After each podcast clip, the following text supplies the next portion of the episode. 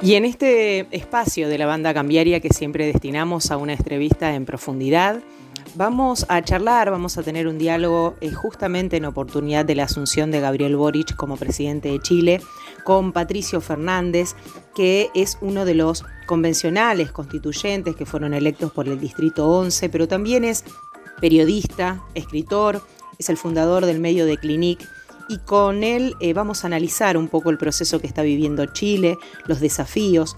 El autor de, varios libros, entre ellos sobre la marcha, notas acerca del estallido social en Chile, un poco nos va a contar cómo vive el pueblo chileno este nuevo cambio de gobierno, este nuevo proceso que se abre con la presidencia de Gabriel Boric. Lo vamos a escuchar.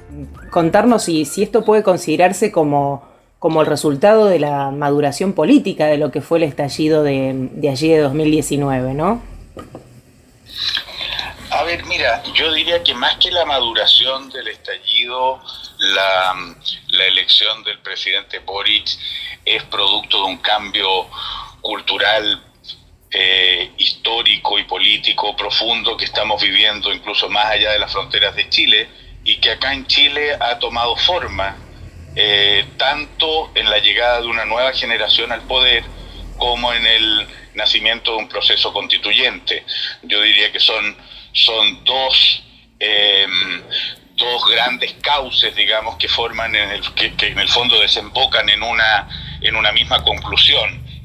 Chile está terminando un ciclo político, hay una, un periodo proveniente de la Guerra Fría eh, que termina, una, una, una, generaciones que gobernaron durante largo tiempo, que dan paso a otras nuevas, y, en eso estamos, dándole pie a esto, que sin ir más lejos encuentra, si tú quisieras hacer el dibujo más general, bueno, estamos en medio de un reordenamiento eh, geopolítico mundial, estamos en medio de nuevas tecnologías de comunicaciones, estamos en medio eh, de crisis eh, ambiental, estamos en, un tiempo en que los individuos piden participaciones más directas, hay identidades que quieren su lugar en el juego y todo esto lo representa en buena medida esta nueva apuesta, esta nueva izquierda que representa Gabriel Boric y esta nueva discusión que se da en Chile en un proceso constituyente.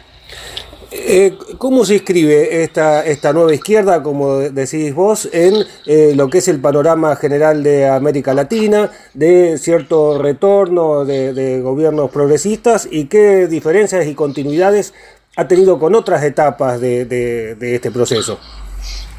Bueno, Gabriel Boric es una persona que ha sido explícita a la hora de condenar abusos, por ejemplo, eh, eh, de, lo que ha sido el gobierno de, Maduro en Venezuela, invitó a Sergio Ramírez, escritor exiliado en estos momentos de Nicaragua, y a Yoconda Belli a su cambio de mando, no proviene, digamos, o, no se hace eh, parte de esa frecuencia de una izquierda autoritaria, sino que entiende que, hay que buscar nuevas rutas, nuevos caminos, nuevas maneras de acordar eh, mejorías para todos que incluyen, incorporan los mundos feministas, que atienden a nuevas inquietudes eh, provenientes de estas nuevas generaciones y que por lo tanto hay algo por repensar por rediscutir, que ya no encuentra las, las respuestas en esas respuestas heredadas necesariamente, pero sí en mantener vivas las mismas preguntas, por, la por justicia social, por mayor igualdad, por mayor inclusión.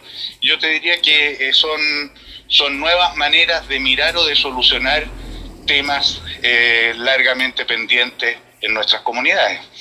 Eh, Patricio, vos sos parte ahora, como convencional constituyente, de la definición de, una nueva constitución, un proceso novedoso, un desafío para para el pueblo chileno y también para América Latina por, porque bueno, empiezan como de cero, ¿no?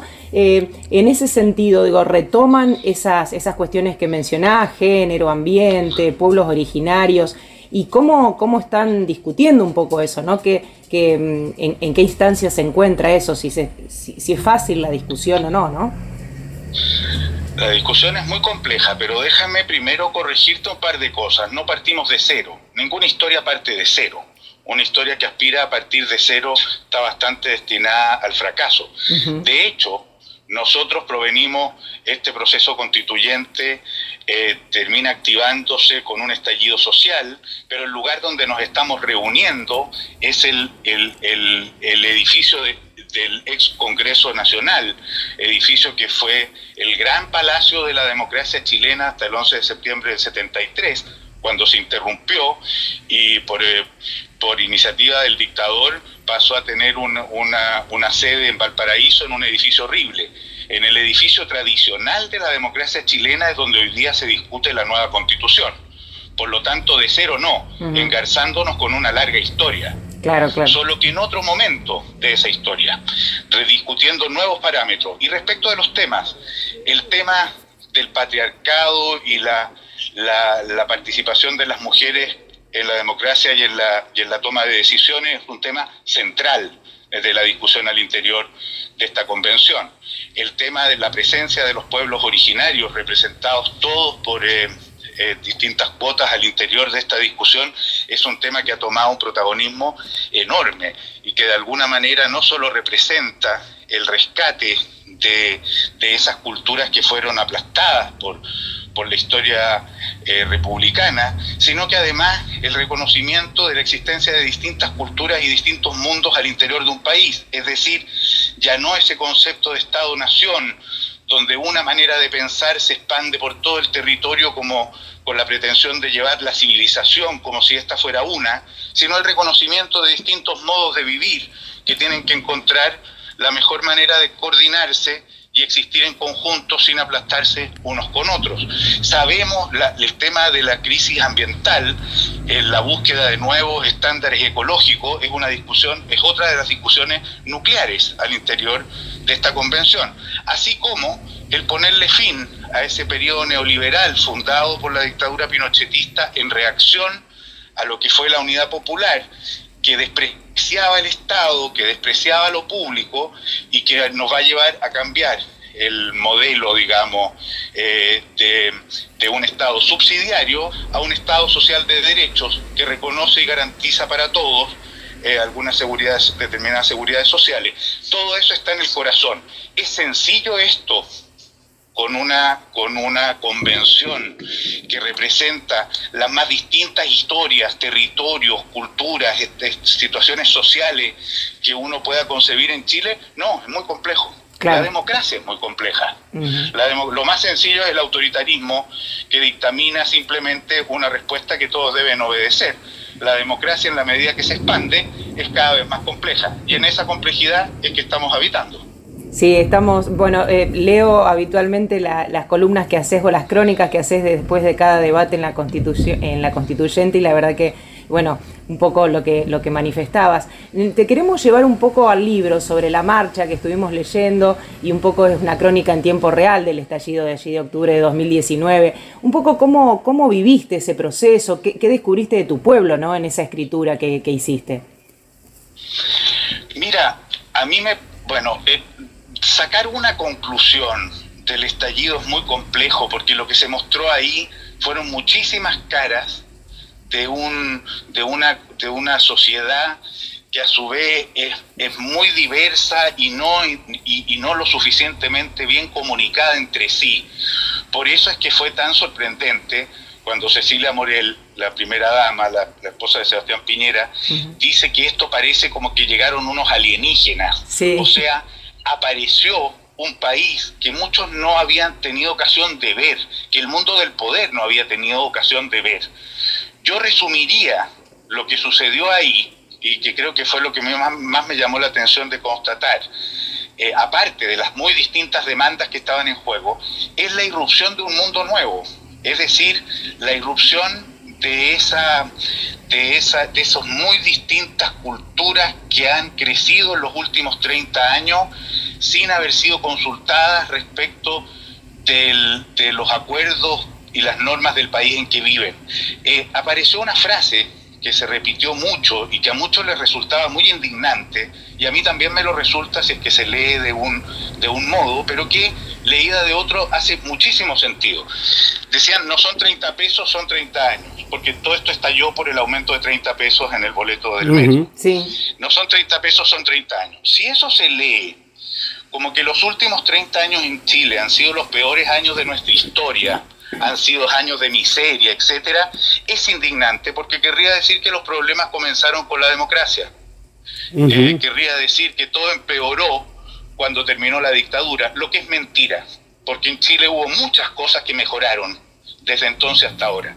En cambio, sí es muy posible verlo como un buen diagnóstico si se piensa que lo que está aconteciendo ahora es hijo de esos 30 años.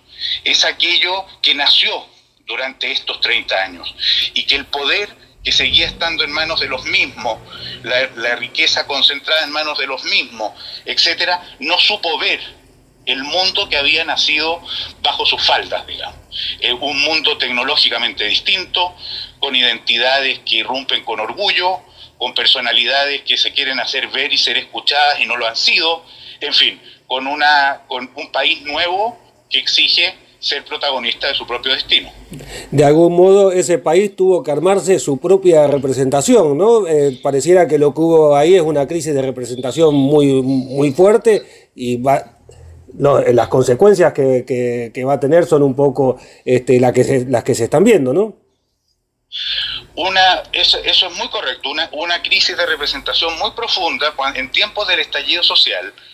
Eh, hubo encuestas que decían que un 2% de los chilenos se sentía representado por alguno de los partidos políticos eh, existentes. Un 3% de los chilenos decía sentir eh, confianza en el Congreso y un 6% decía confiar o creer en el presidente de la República. Ahora, lo interesante es que eso que en Chile llegó a una crisis muy, profunda de representación es un proceso que estamos viviendo en muy distintas partes del mundo. Y esto es cierto. Si tú lees, hay un politólogo búlgaro, Iván Krastev, que escribió un librito que se llama Ya es Mañana, donde habla que en los últimos... Eh, 10 años van cerca de 100 estallidos sociales, no mencionaba el chileno, con características que describía ahí, que en lo estructural se parecen mucho al chileno, que no por las razones puntuales que se dan en cada lugar. Yo en América Latina vengo siguiendo los estallidos desde el momento también del chileno, y aquí hay que recordar que prácticamente en la misma época que fue el chileno, el chileno fue mucho más, eh, yo diría, eh, luminoso, digamos, en el sentido de que fue violento, tuvo fuego, más, allá de la, más allá de la cantidad de muertes, pero lo hubo en el mismo momento en Bolivia, cuando fue la, la elección en la que perdió Evo Morales, lo hubo en Colombia, lo hubo en Haití, lo hubo en Perú cuando fue la vacancia, eh, cuando entró Sagasti, fue la vacancia de, ¿cómo se llama el presidente? Se me da en este minuto, ya me va a venir, de Vizcarra. Lo hubo lo ha habido en distintas, y lo, y lo hubo sin ir más lejos, y nadie podrá decir que por los mismos motivos que en Chile, en Cuba, donde también empieza a generarse una nueva relación en la comunidad que hace que eh, eh, es, el, es el nexo con la institucionalidad de alguna manera se rompe. Eso que en Chile fue muy, muy agudo, más agudo que ninguno de los otros ejemplos que estoy mencionando, eh, requiere la búsqueda de un nuevo pacto social. Y yo creo que por eso es muy interesante la experiencia que estamos viendo en Chile, en primer lugar para nosotros, pero no, no en baja medida para ser mirada por, por otros a ver cómo resulta este experimento democrático. Eh, en una parte del libro mencionás que entre los petitorios de las protestas estudiantiles eh, la salud mental llegó a desplazar el primer lugar casi a las demandas feministas, ¿no? Ponés, ahí un diálogo muy interesante con un psiquiatra, con Alberto Larraín. Eh, es, es, muy sorprendente eso que contás. ¿Nos podés contar un poquito sobre eso, no? Porque como, como dentro del proceso del estallido es muy novedoso también. Mira, fíjate que durante el tema de la salud mental en Chile viene ocupando un sitio destacado desde hace ya algunos años. Hubo incluso una toma del Instituto Nacional, que es un gran liceo público chileno, el principal, digamos, de nuestra historia, donde encabezaba el petitorio de los estudiantes mayor atención a la salud mental de sus eh, de, los estudiantes y de los miembros del liceo.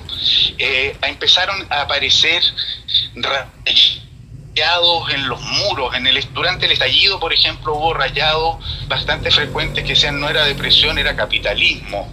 O rayados como eh, eh, mencionando distintos medicamentos de la antidepresivos, digamos, poniéndolos como, como parte de la discusión pública algo hay acá. Ahora Chile es un país eh, que tiene, tiene índices en los problemas de salud mental que no son bajos, pero parece que algo hay también eh, en nuestra manera de habitar, en, el, en las situaciones más eh, individuales y psicológicas, de vivir las presiones y los abandonos de la realidad del, tipo de sociedad en el que estamos, que también irrumpió. Yo creo que tiene que ver en algo con situaciones referentes a drogas, no sé, tiene, no, no, es muy difícil de dibujarlo a cabalidad, pero de que es un tema que irrumpió, que tomó forma también durante el estallido, aunque venía siendo arrastrado a lo largo de, las, de los últimos años, es así. Es interesante y es curioso. Eh, y ahí está. Ese psiquiatra Larraín eh, también contaba, por ejemplo, eh, el nivel de suicidios que estaba viendo, lo que se veía en lo que se estaba viendo en la consulta, durante el mismo estallido, eh, para ponerle otra cara a lo que estoy diciendo, también se vivió situaciones como de inseguridad, de miedo, de mm, donde, donde ese mismo mundo que ya acarreaba un problema de salud mental vivió momentos muy tensos, muy intensos, muy eh, de mucha fragilidad. Todo eso se mezcla con las grandes explicaciones políticas. Eh, dos preguntas más y ya te, liberamos. Una eh, más personal que tiene que ver con el proceso constituyente, donde vos decís que bueno eh, va teniendo mutaciones diarias en cada una de las normas que van tratando de, surgir y que eso a veces te, te, da oscilaciones de ánimo, vos mencionabas en tu última columna. ¿Cómo lo estás viviendo en lo personal y en lo político ese proceso? Bueno, mira, esas, esas crónicas que tú hacías mención, que estoy escribiendo, trato de escribir todos los domingos, son también de alguna manera la bitácora de este proceso que para un libro que, prepararé en su momento y que a mí me permite vivir esto de dos maneras, digamos, como protagonista por una parte y como testigo por la otra. Y a ese testigo, ese testigo procura ver esto con la distancia suficiente de un proceso que no termina, que muta, que avanza, como acontece con los capítulos de una novela. Y lo que yo veo efectivamente es que eh, eh, este es un proceso que ha tenido desde el día 4 de julio, cuando se inauguró, tiempo en el que el estallido social afuera y adentro de la convención tenían un límite muy frágil, o sea, estaban muy conectados. Las protestas de afuera de pronto eran parecidas a las protestas de adentro. Ese primer día fue con gritos, fue con desorden, fue con... Em, eh, no, no se sabía si se iba a conseguir arrancar, digamos.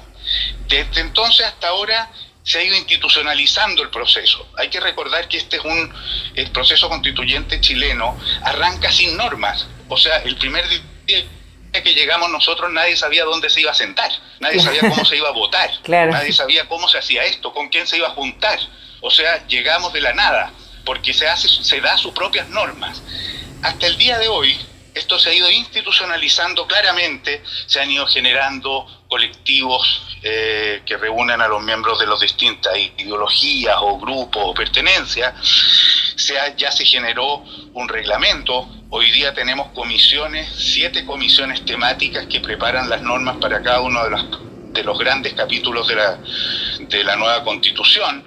Estamos recién justamente en el momento en que esas normas propuestas son votadas por el Pleno en su totalidad. De esas normas propuestas por cada una de las comisiones aparecen propuestas francamente locas algunas, eh, o, que, o que encuentran entusiasmo en esas comisiones que reúnen a los miembros de una misma causa, pero que al encontrarse con la totalidad de la convención no reciben el apoyo y quedan, quedan despachadas. ¿Cuál te diría yo que es la situación anímica también de, la, de los miembros de la convención y me incluyo, que esto es importante y interesante? Estamos trabajando cerca de 16 horas diarias. La gente adentro de la convención está muy cansada. Queda poco tiempo, efectivamente, para generar diálogos internos entre mundos diversos. Eh, estamos muy abocados, cada una de las comisiones, a la confección y a la votación de sus propias normas. No sé cómo vamos, si vamos a terminar necesitando más tiempo, si se requiere un momento de calma para dialogar más entre todos y sacarnos las anteojeras de estos caballos que galopamos a toda velocidad buscando el fin. Eh, se están viviendo tiempos de incertidumbre por una parte en la, en, la opinión pública, porque se ven desórdenes, se ven, se ven propuestas que, que muchas veces huyen de su sentido común, pero al mismo tiempo se ven luces que las encausan cuando llegan al Pleno y que dan buenas noticias.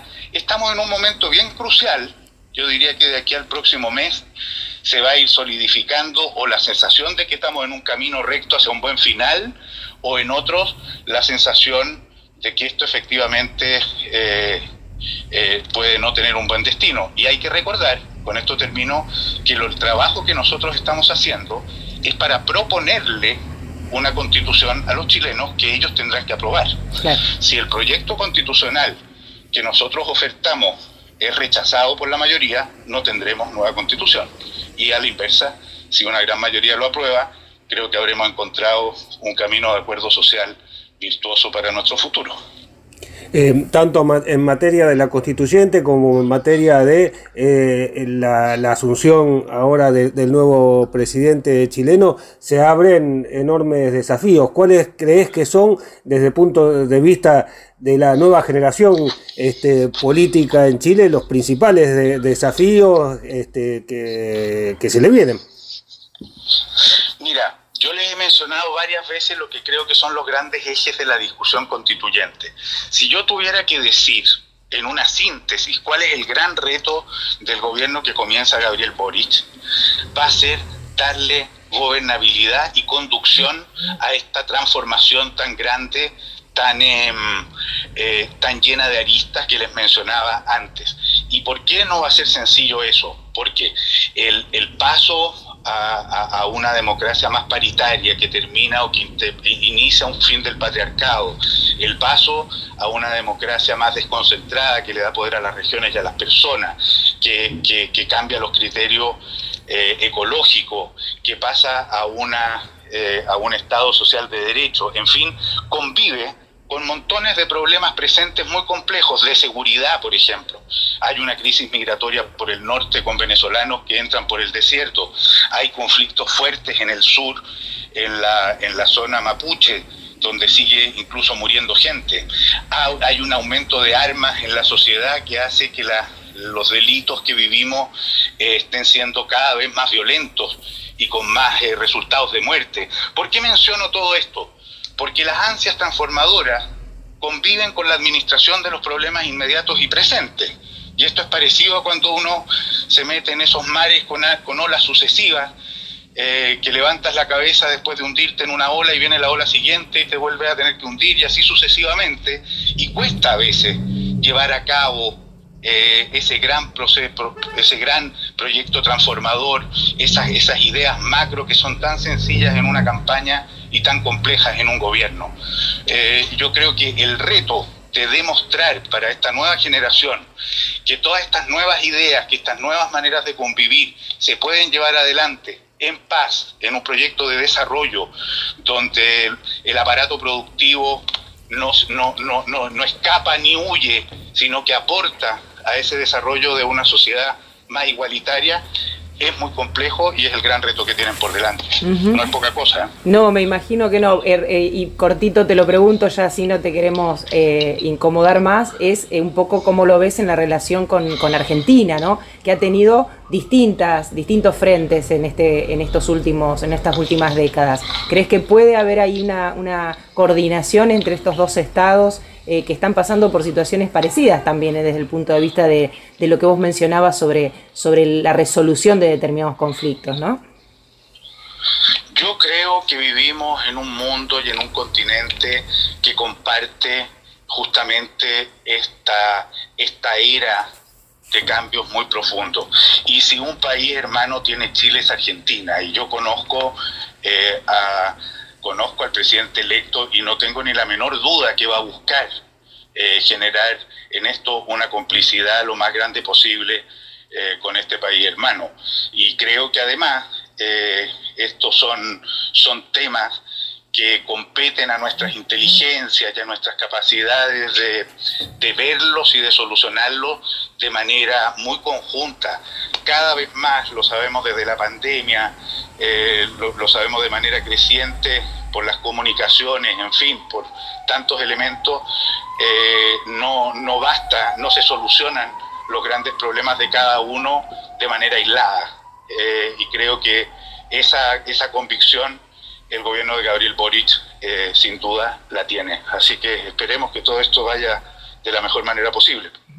Bueno, Patricio, te agradecemos muchísimo tu tiempo, la verdad que ha sido un gustazo hablar con vos, eh, gracias por, el tiempo que nos diste. ¿eh? Eh, bueno, un gran gusto para mí también y cuando quieran seguimos. Bueno, bueno, y también vos, cualquier cosa que necesites, aquí estamos, Pati tiene también nuestros contactos, así que te agradezco muchísimo tu tiempo. Un abrazo grande.